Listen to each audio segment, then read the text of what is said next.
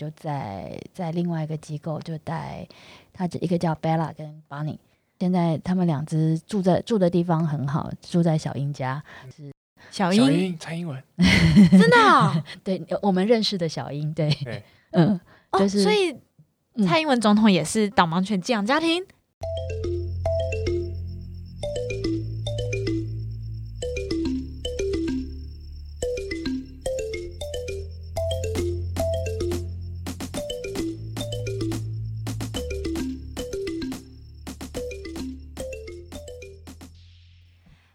好，我是翠。嗨，大家好，我是婷，哦，我们今天来到了一个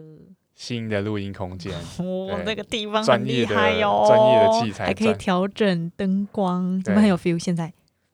很有 feel，你喜欢暗的还是亮的？我喜欢紧张刺激的。呃，好可，怕、哦。但我们今天的议题是比较温馨的啦，啊，对啦对啦，也是跟狗狗有关。那想知道嘉玲的背景里面，对，我们的第一个受访者，有点紧张，对。忽然不知道要怎么讲介绍自己。第一个想到大概就是呃，我是导盲犬的寄养家庭，嗯，那这样子导盲犬寄养家庭，嗯嗯，这是一个什么样的工作？这是工作吗？算志工，那主要是给还没有受训过的导盲犬。比如说，他可能在台湾出生，大概两个月左右，他就会到一般的家里头去住。嗯嗯，他其实他等于有点像我们幼稚园那时候的养成，就是生活的习惯，小朋友的生活习惯的养成，比如说那个上桌啊要坐好，在餐桌上面吃饭不能乱叫之类的。嗯，然后到第二阶段的时候，他们才会导盲犬才会进到他的专业训练，会回到各自所属的导盲犬的机构去，然后就会有专门的训练师。台湾很特别，台湾算是在导盲犬的这个这个规范上面算是比较先进的，它可以让呃寄养家庭就是在还没有专业训练前，可以让他们就是跟着我们。当导盲犬寄养家庭的审核的时候，他也会先来，先问说，诶，我们有这些这些这些这些的要求，那嗯你能不能配合？嗯，然后可以的话才能接。对，嗯。然后呃还有一个有一些是说，因为他们是大狗，所以我们都会固定要陪他们走路运动，嗯嗯，然后所以他会要求说，至少你每天都要怎么样，大概多少量的走路啦。然后比如说他可能要去呃要走各式各样的楼梯或者是搭电梯，嗯，模拟说视障朋友，万一你可能跟某一个视障朋友，那他家就只有楼梯，你那个狗狗不能不会不会爬楼梯，哼哼哼。嗯，所以就是大概是这样子，就是让他先把台湾环境的这些比较会我们一般人生活比较会遇到的一些状况，状况，就在生就是在寄养家庭的时候，就先让他多去接触，嗯所以他得要跟着我们出门，我们就当成是视障朋友的生活圈的样子嗯，嗯，然后就是去习惯说哦，人很多，捷运人那么多，然后他不能焦躁，他要学习怎么样能够安静下来，然后能够听指令。嗯然后可以呃，然后我们再大一点的，你可能会看到说，我们如果坐得到位置，他就会上捷运的时候，我们就会把他让他坐下来，然后塞到那个 椅子下面去。哇，嗯对自己知道要去那里呃待，着这样，这个要训练，哦这个要训练。它就是呃呃，狗狗也很聪明，比如说它可能一阵子了之后，它就会知道说啊，那个你坐下来了，嗯那它就会知道说接下来下一个动作是它要做。然后他可能再下一个动作是要，就是会被妈妈或者是会被爸爸推进那个下面椅子。有的狗狗会自己接着，就是做了之后，它会自己推，自己就往后、哦往后移。对对对，想要那个画面就很可爱。对，下次我们可以有机会去那个偷偷看一下，跟着跟踪一下那个有导盲犬的可以哦。呃使用者。嗯啊，真的吗？可以可以 可以，反正他也看不到，哎，不是啦，哎哎这样好吗？不是啦，开玩笑，不好意思哦。政治不正确。那个特定规矩都是为了他之后如果要服务视障朋友，嗯然后他是要去出去到外面，可能要到公共的餐厅去的，那那个的行为是要符合大众期待的。嗯那所以在那个时候，或者是说他在服务的时候，会不会干扰到他服务视障朋友时候的这些任务？对，如果他视障朋友在吃饭吃到一半，然后狗狗就突然冲过来，他应该真的会吓到，而且他看不到，所以他他其实没有办法知道。预。期到那个狗狗对。扑上来，对，所以啊对蛮必要的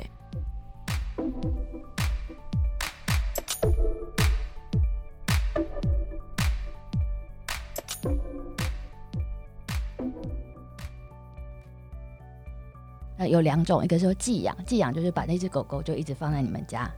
然后可能有一些训练的时候要要回到机构去配合跟他们做训练，因为我们也要知道怎么训练狗狗的基本生活的一些规则。然后如果是寄宿的话，可能就会是说他可能短期。来，我们他可能会碰到说，比如是这样朋友喘息，对，呃虽然喘息，就是他可能自己要出国，可是可能只有日本五天，没有打算要带狗狗出去，因为这么短的话，有时候申请还蛮复杂的，那还要特别申请。对对对，因为它其实我们如果是像呃之前如果我们是疫区的话，狗狗到另外一个国家去非疫区的话，在那边在关是光是在海关大概要待个三十天吧。三十天哦，对对，所以等于它都玩回来了，那个狗狗还没有回来。在那里，对，所以 自留自留，对，所以有一些时候就是像呃，可能有一些地方比较短期的旅行，那是让朋友有可能就不会带狗狗出门，嗯，那不不带狗狗的话，它就狗狗就需要请某一家来帮忙，来就是临托，所以我们就做那个临托的服务，所以是寄养跟寄寄宿宿这样吗？对，寄养是因为是要养它长大，就是从对零岁到二岁。那寄宿是就像是我们住旅馆一样，对对对对对对对对。哦，OK，寄养的话，大概零岁到呃零岁到一岁或者一岁半，因为他嗯。大概、呃在国外的话，大概是应该一岁就大概要进入专业训练了。对。那国国内的话就看情况，因为国嗯。内有些时候如果狗狗很多，可能那个就是原本已经可以进学校的，先留在寄养家庭里头，嗯然后大概到一、嗯。大概最晚最晚大概一岁半，因为他们也有那个学习的关键期，哦嗯，跟人一样，对。对，小朋友，意思是说，如果他训练超过两岁半，他的专业的能力还没有稳定的话，他可能就不是了，对他有可能。台湾有现在开始有做转职，就比如说他的、嗯变警犬 也有可能就看他的个性，有些嗯个性是说很很活泼，嗯他可能可以去闻生鲜水果。哦，这跟品种也很有关。有些是跟品种，然后也有跟它的个性，比较是跟个性。有一些是好逸恶劳，也不是好逸恶劳。他有时候我们后来觉得说他好像很聪明，就是他知道说我就发懒，嗯然后这样我就不会被派工。所以大概有哪些种类的狗狗是比较勤劳的，或者是比较适任的？呃，如果以导盲犬来看的话，在台湾啦，在台湾的话是比较看多看到，大概就是拉拉、拉布拉多，嗯或者是呃黄金猎犬算少数。嗯早年一点的时候，其实就有是有黄金猎犬的，可是后来就比较多都是拉拉。可是如果你到国外去的话，国外的话就是标准贵宾，就是那个小贵宾，可是它有那个大的 size，、嗯。呃，那个叫标准贵宾，就卷卷毛的。对，嗯，然后都很娇吗？没有，那个很聪明，那个反而哦是排行榜里面，就是你看那哦个国外的那个狗狗的，就是智慧程度的排行榜，它算是前头的，嗯。然后还有狼犬，啊，嗯，然后也就是在国外的话，其实犬种比较多。嗯，那哦我们是进到台湾的话，就是你会看到比较有限制，看起来大概至少都百分之八十到九十哦，都是拉，甚至可能更高都是拉拉。嗯，OK OK OK。拉这里说的拉拉就是那个拉布拉拉拉多多，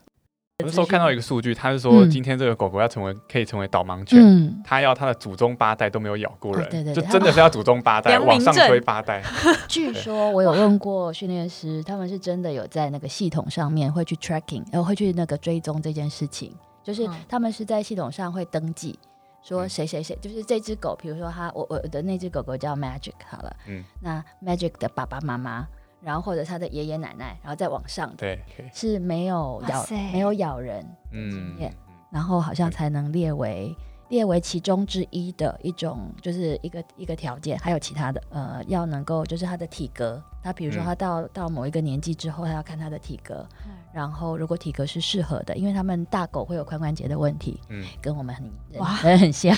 太高的，然后也哦。会是有髋关节的问题，对，就是如果呃髋关节的某一些角度是适合的，在某一个范围内。然后还有一个是他可能会有一些，比如说他可能可以马上就很明显的看得到有一些遗传性的，比如说皮肤病，那些都嗯。会在过程中会被会哦，太这对样很掉珍贵。对啊，珍血统纯正，嗯这样大概嗯。台湾的数量是大概多少？因为问到我了，我不知道，啊我我们之后对。来找那来个查或去补一下对资料，对对对对对我在留言区。家天下。对，应该应该应该有会有很专业的那个训练师会知道说他们现在的狗狗大概有多少。对，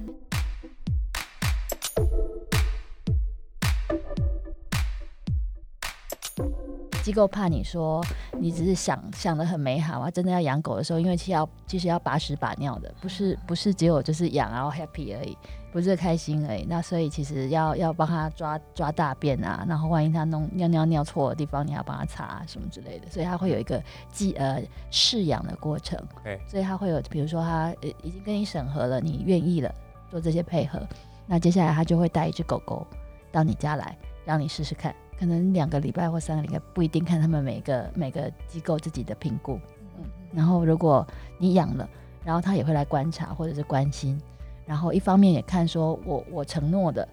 跟我真正做的能不能吻合。那另外一方面，他们也看一下，说我真的带狗的时候，是会不会有哪一些东西是没，就是没有办法跟上这些进度的，对，所以他就会也会做观察。然后就就有饲养了之后，再才会有真正的准备要等待那个要真正要来你家的狗狗。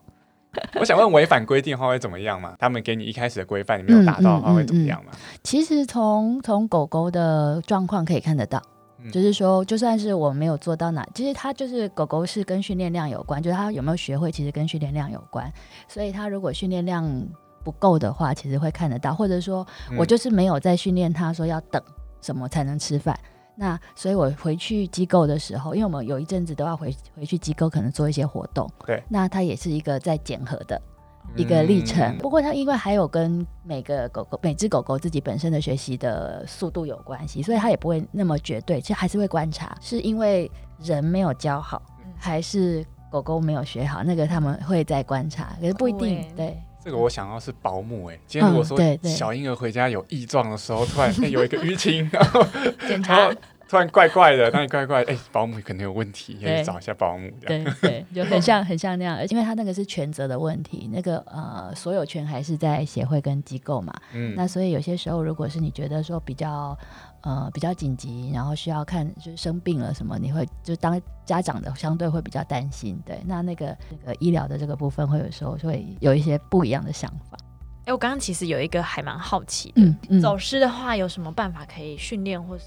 不一定是导盲犬训练，现在的宠物训练其实也都有。它就是会有一个特特定的训练，是训练狗狗，就是呃，就是很自然的会固定在你的身边。嗯那他们他们的呃训练的方式，呃，看新旧代，就是旧也有旧的训练方式，也有新的训训练方式。比较现代的话是那种用那个正向引导的方式，就是用 reward，就是那个正向回馈，对。然后也是也其实它也是一个制制约的方式啊，嗯。制约这的制约巴甫洛夫那个摇铃铛的 狗呃，对对对对对对对对对 对，像那样子，只是说它它的制约可能，比如说它现在有一个有一派的的训练方式是用那个 click，你会听到咔嗒咔嗒咔嗒的东西，嗯一个有一个有一个设备，然后他会用这个方式加上一个一个奖赏，就是他的零食，就是有我预期的行为出来了，那会有就会有这个 click，然后再加上一个食物，然后去嗯。然后就是用这个方式去让它跟着它的主人，嗯，所以它其实很像教小孩，对 就是比较听话的小孩。就是呃，我们不会用 click，然后就是不会用那个那个叫响板。另外一派的话是没有这个想法，可是就是行为对了，我就嗯给、给奖赏，就是给增强物。对，那那个就是食物，可能是零食。嗯嗯嗯然后所以，比如他有跟随，就是我喊他，他会看我，那我就会先哦先给，然后再来再一次，第三次、第四次、第五嗯次的时候，我可能就不给不给奖赏了。嗯嗯嗯那我看看行为有没有出来。那有出来的话，那就表示我可以再接往下一步。那如果还没有的话，我就是再再继续原本的这个基础，就是先喊他的名字，他会看我，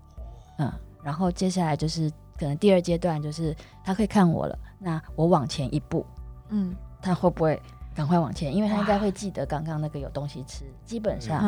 嗯他应该会往，就如果他爱吃。要看嗯狗狗个性，有些个个性不爱吃的就要找别的。要爱吃狗狗，对对，爱吃狗狗是好事情。嗯，嗯，比较好训练这样。对对，就是你有机会跟他沟通，嗯，那个沟通可能是透过食物啦嗯，嗯嗯，这个分级很好哎，分级是什么？分级就是分级？就是嗯，他他会理你，然后再下下一步就是可能是主人往前走一步，就是那个难易度的分级。嗯嗯嗯嗯，对，它其实有点像是我们在带，比如说自闭症的小孩，比较把把课程变得结构化，然后变成小步骤。所以这你们也会用这方式去评估，像是你说刚刚对带去机构，然后他们就会观察，对对对，可能达到哪个阶段。对，哇，这很这是很有系统化的耶，这个训练。然后他的评估当然是不不只是评估狗狗，他也去评估说这个寄养家庭有没有这样的能力，跟就是也不完全是每一个人可以完全理解这个东西，因为今天可能我自己之前做早疗。对，嗯，然后所以所以就我我们自己会知道说，哦，它这个很像是什么，我们就把它套进去就比较好用。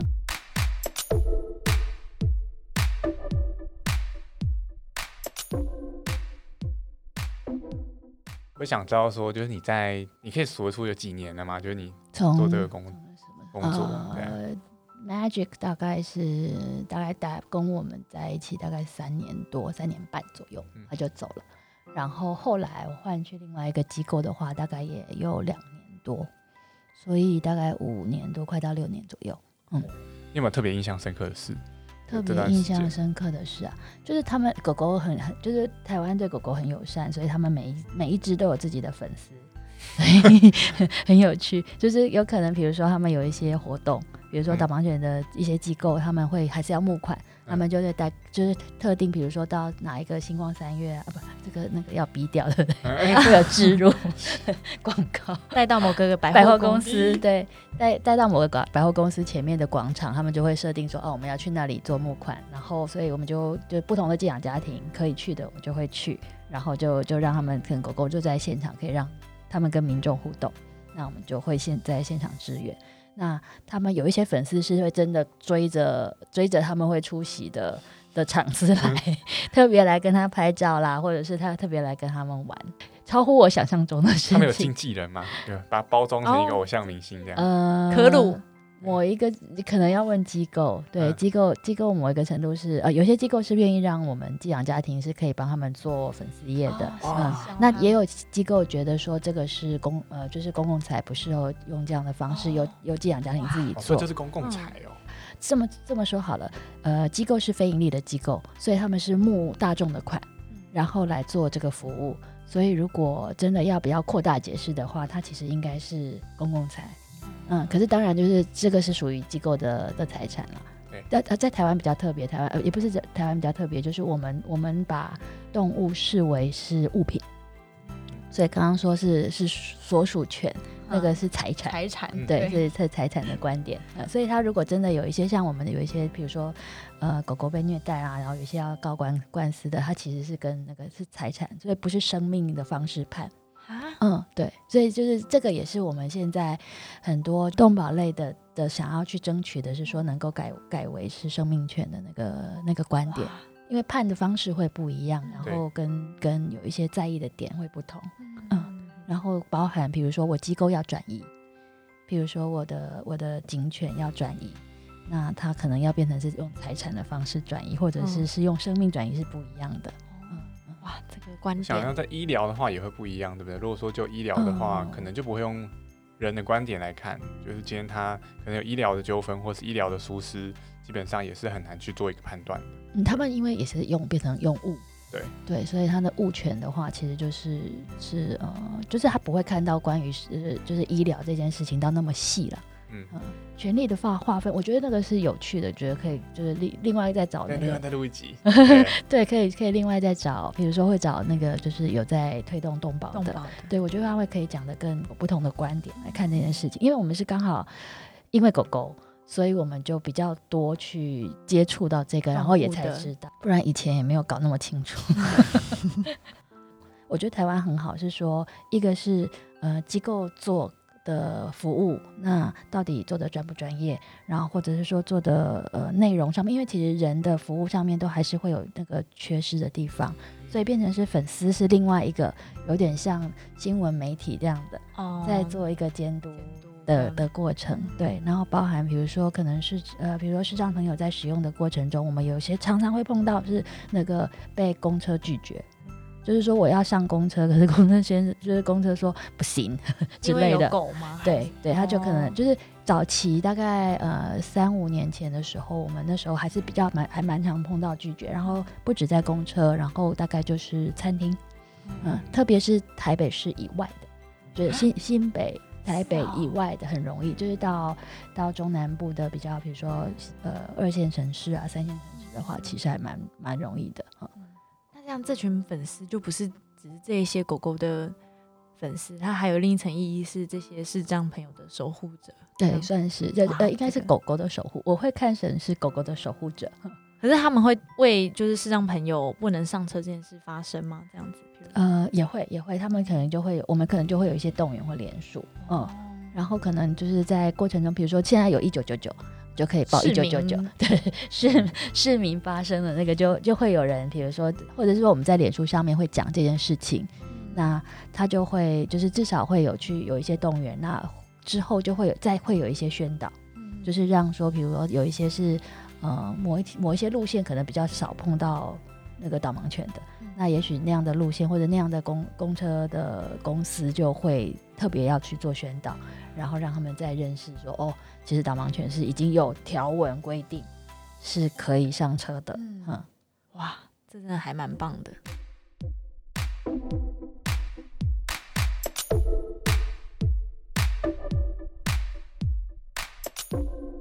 嘉玲现在还在做导盲犬寄养家庭吗？我现在就没有，就是后来就是 Magic 离开了之后，我就在在另外一个机构就带他一个叫 Bella 跟 Bonnie，现在他们两只住在住的地方很好，住在小英家，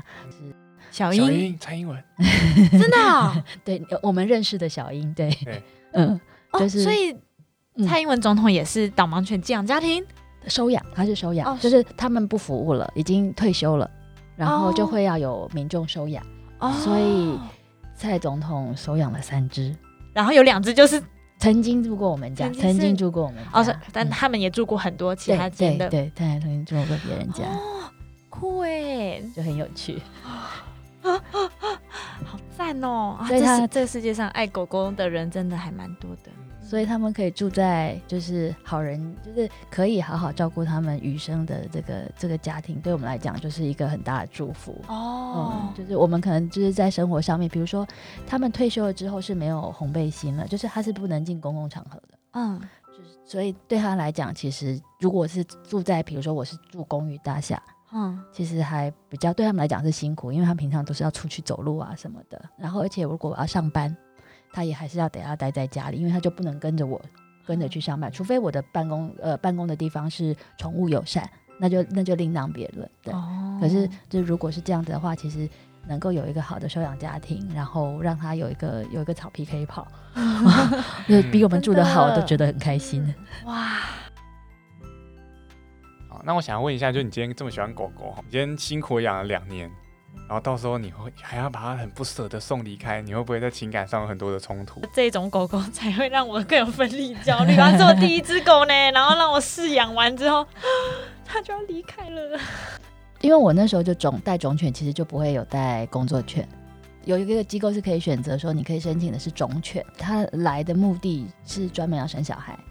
然后所以它不会不需要去工作，可是你就等于呃寄养家庭是会一直有一直可以带着这只狗狗的。哦，嗯，那也有另外一种是任务犬。那任务犬的话是等于是呃带一年或一年半，就真的要要回去学校，然后受训。如果他又通过训练，他就真的要去服务视障朋友。嗯，那那个就是真的会有一年或一年半之后要分离的分离那个。焦虑，对。啊，我好奇狗狗就是他们对嗯导盲犬这个工具，他们心里的感受到底是怎么样？他们在工作的时候，他们都在想什么？我想说啊，我这样有食物可以吃，还是哦，我现在很有使命的带着后面的看不到的人带他往前走。如果是工作中了，就是已经上导盲鞍，因为他们那个给视障朋友用的话，其实会有一个特别的的设备叫导盲鞍，然后那个是一个硬架子。硬架子的话比较可以有力，就是它停下来的时候，它有力力量的回馈，视障朋友才会知道说我这时候要停下来。那上了导盲鞍的话，基本上他是不吃东西的，所以它它等于说其实他在过程中其实是很饿，没有没有，他等于出门的时候，就原本这些生活上面的照顾都已经要先安排好了。比如说，他要先上完厕所，嗯嗯，然后出门之前的早餐是、嗯是要要先先吃饱的。准备上班了。对对对，对然后所以他是下来了之后，可能就要准备是知道，就是上完厕所就知道说我要上安了，然后要准备出门，所以他其实某一个程度也可以把它讲成其实是蛮有使命感的，他是有工作热忱，啊，才有办法进到那个那个状态去。嗯嗯，然后视障朋友当然是有一些有一些比较固定的路路线，嗯，就是比如说我是上班，就是大概是哪样的走法，为某一个视障朋友服务之前，他们也会去走那个他要上班的路，或者是他比如说他固定下午呃下班要去上瑜伽课好了，那他可能就是会特定怎么走，那导盲犬也会去练习走那些路要先，敞开呐。对对对，要敞开，就导盲犬要敞开，没有错，哇，我也很好奇，就是嗯。呃，今天是视障朋友，他们他们因为导盲犬有没有带给他们一些生命一些不一样的改变？就你看到的，就我碰到的一些视障朋友的话，比较常听到，因为其实狗狗跟它是有那个陪伴的，那个在心理上面的陪伴的的那种那种支持，我比较常听到的是这个。然后另外是说白手杖跟狗狗走路的呃的的方式是不一样，白手杖是我人要去辨识这个状态，对，那可是如果是呃狗狗在带的话，是狗狗去分辨嗯走路的这个状态。嗯所以其实焦虑感不一样，人要自己负责走这个路，嗯或者是我就是相信这只狗狗带我走这个路。来，至少我在我们理解上面来讲，可以看到这样子的差别。之前有一个是呃运动员，然后后来就因为我忘记是因为车祸还是什么，就失明，一阵子用用白手杖，后来才用那个导盲犬。他就说他从来就是他从视觉受伤之后，走路的过程没有走得那么有信心过。就是他们训练的时候还蛮有意思的，他会要配特定的狗狗，就是每一个人的走路的速度不一样，那所以狗狗也有他们自己个性上面也有跟走路的速度有关联，所以他们要稍微搭，哦有的会走太快，然后嗯所以就可能比如说我是女生，我比较走得慢，可是那只狗走得比较快，那我就会觉得不舒服，人会觉得不舒服。然后有些是说，比如狗狗太慢，然后可是男男生比如说步伐比较大的，然后所以他们这个也会调整。嗯嗯，哇，这个都没有想过哎。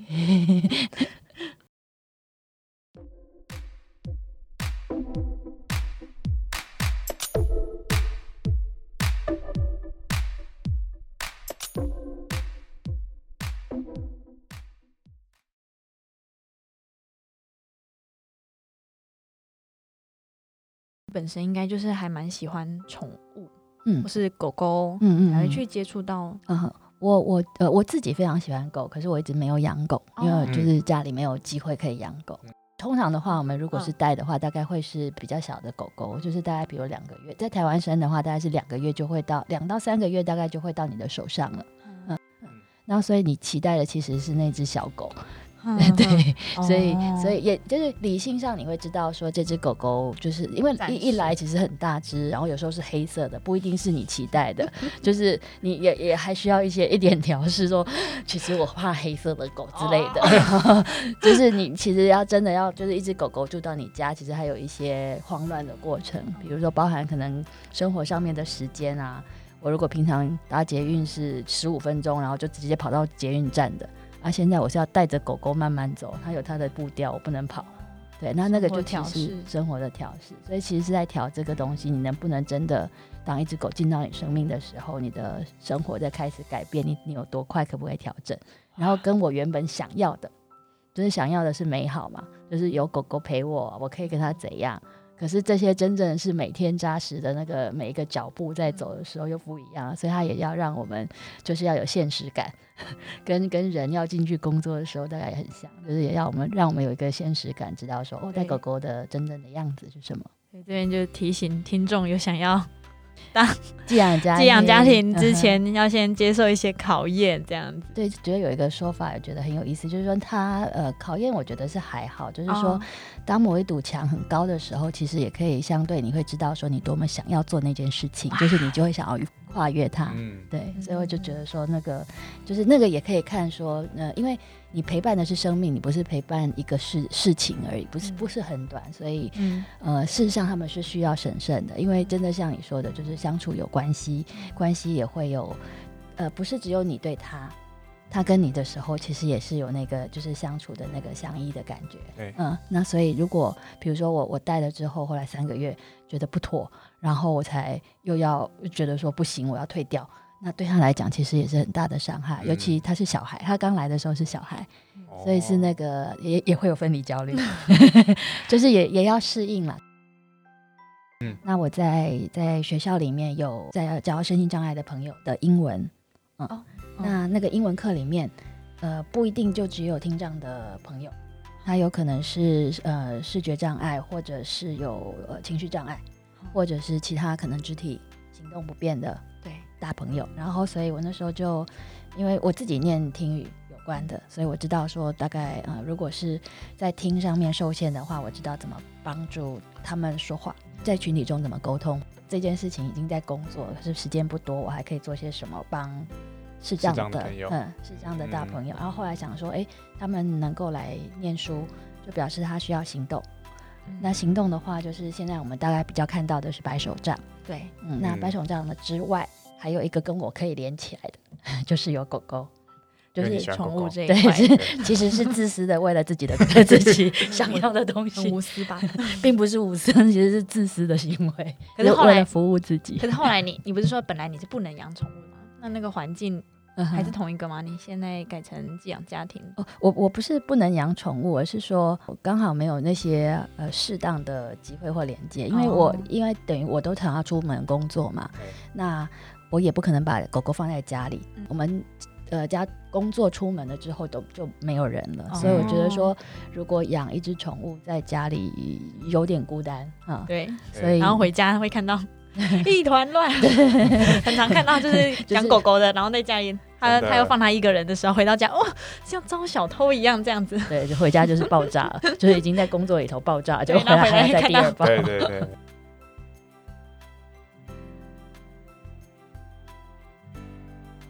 那对你自己呢？对你自己觉得寄养家庭这份工作对你的，就目前为止对你的意义是什么？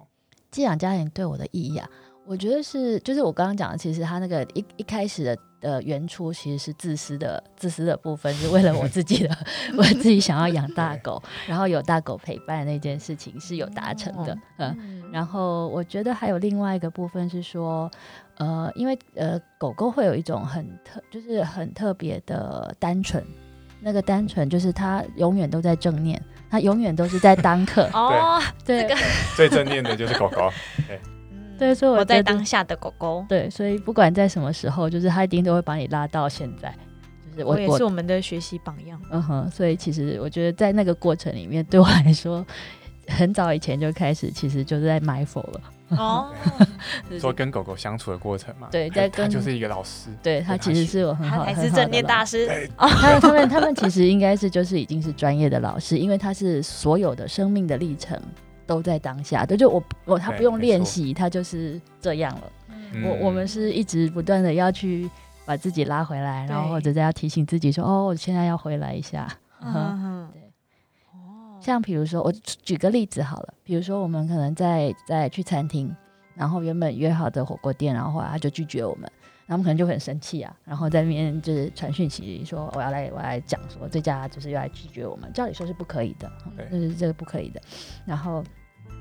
可能我们在气的当下，他已经觉得很开心了，就是他狗狗吗？对对，就他他没有，他他不会他不会去 跟随这件事情，对，所以他不在情这个情绪里面，因为对他来讲，他就是接着他就往下面下一步去，对，那所以对我们来说，你就会看到那个差别，或者是说他想要，就是他需要上厕所，就是就是就是当下需要他他就是做这件事情，嗯。对，那你就会被他拉回当下，对我觉得这很有趣，是在这个事情上，嗯，而且这个是在。在养他们的时候，之前是完全没有这样的预期。这跟我们上一集斑马为什么不会胃溃疡？嗯对，因为哦，对我们上一集有讲到，就是斑马为什么不会胃溃疡今天它被狮子整天追赶，可可是它不会觉得很焦虑，就跟狗狗一样，对。哇，最不正念的、最聪明的人类人。类，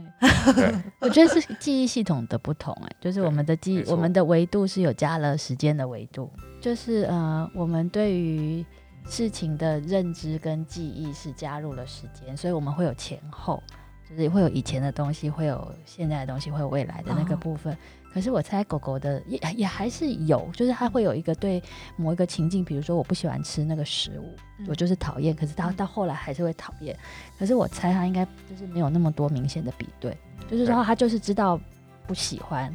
可是它没有那个可能没有那么明明没有那么多的，就是过去的什么经验，然后让他变成那么不舒服。可是呃，异常事件会有，异常事件会有，过去的经验也是会影响，对，还是会影响。这个影响不会一直延续下去，就是他看到那个食物的时候，他才会想到，哦，对对对对对对对，没错，像玉婷哦这样说要有那个事件发生的瞬间，嗯对，啊，嗯。可能过个五秒钟他又忘记，对，好幸福啊，我也想这样。对啊，不用担心说啊，明天还要上班啊，报告还没有交还有，这种嗯，所以我看过那个，就是有一个那个静坐的图，就是用狗狗在当那个静坐的人，哦。我才是就是打打坐的样子，这样。其实动物都是，我猜很多动物应该都是。之之后我们可以拍一集动，哎，录一集动物特辑，对对对对鸟、猩猩，然后对，不错。然。后狗狗，赞。好，OK，这样听起来，这样狗狗家庭对你来说真的是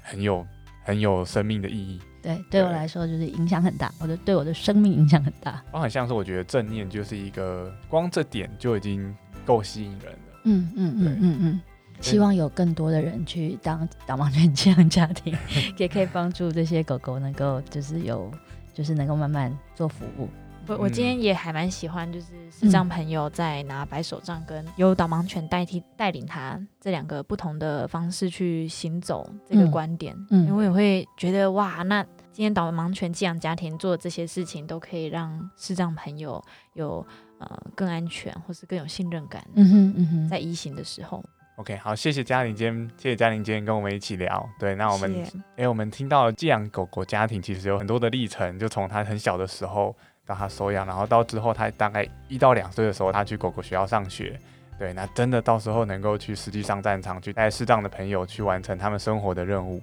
就连我自己也很想要去寄养狗狗家庭哦，真的吗？对，很想要去啊。如果说今天听众朋友对于狗狗寄养家庭议题很有兴趣的话，也可以在我们的 iTunes、Instagram 或者是 Facebook 下面留言。还有 IG，IG 诶 Instagram 吗？然后 Instagram，糟糕，英文不好。对在一起了。在我们的 iTunes，哎、Spotify 不能留言嘛，对不对？不行，对，Spotify 不能留言。基本上 IG 我们回的频率一定会很高啦。嘿对，那在可以在这些地方留言，那我们都可以看得到。如果说你对狗狗、对狗狗寄养家庭，或者甚至对导盲犬的议题有兴趣，你们都可以在这下面留言。对，那我们今天的访谈就到这边哦，谢谢嘉玲，谢谢谢谢谢两位。治疗人员请进，我们下次见喽，拜拜。